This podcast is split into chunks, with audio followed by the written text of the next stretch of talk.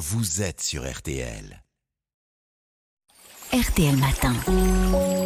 Ça va beaucoup mieux. Avant de parler euh, lavage auto avec euh, vous, Christophe euh, Bourou, notre bien-être, euh, Aline Pérodin, ça approche la rentrée pour euh, les parents comme euh, les enfants. Elle peut générer une bonne dose de stress. Alors, que peut-on conseiller pour, euh, disons, l'aborder de façon plus sereine Et oui, dans ces jours, c'est la rentrée scolaire. hein, ça y est, ça va recommencer. Le boulot, l'école, les activités extrascolaires, faut penser à tout.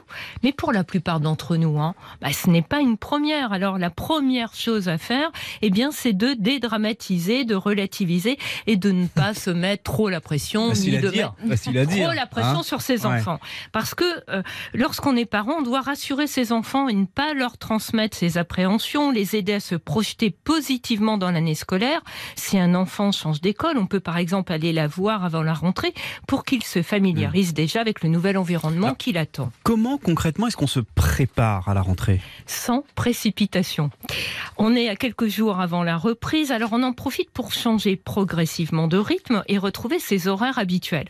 On ne se couche pas trop tard et surtout, c'est le plus important, on règle le réveil pour se lever un peu plus tôt chaque jour si on avait tendance à faire la grasse matinée pendant les vacances. En somme, on se recale et on s'entraîne à retrouver le rythme de l'école et du travail. C'est important de se remettre dans le bas en douceur, ça demande de mettre un peu de discipline dans les horaires, de refixer ensemble quelques règles, comme cela, ben, la rentrée sera moins brutale. Bon, si je résume bien, une rentrée réussie, Aline, c'est une rentrée anticipée. Exactement, on fait la même chose avec les fournitures scolaires. En plus, ça peut être un moment agréable avec les enfants et ça les prépare psychologiquement à la rentrée scolaire. De même, on peut voir avec eux les vêtements qu'ils souhaiteront porter. Des moments agréables. Non mais c'est vrai parce qu'ils sont contents de, de trouver une nouvelle trousse ou un Ouais. nouveau pantalon. C'est vrai. En tout cas, on essaie de ne pas tout faire au dernier moment. Si on arrive à faire les choses en prenant son temps, cela envoie au cerveau que tout va bien, cela apaise. Étant donné que le stress se manifeste par une accélération de certaines fonctions physiologiques, le cœur qui bat plus vite, la tension qui augmente notamment.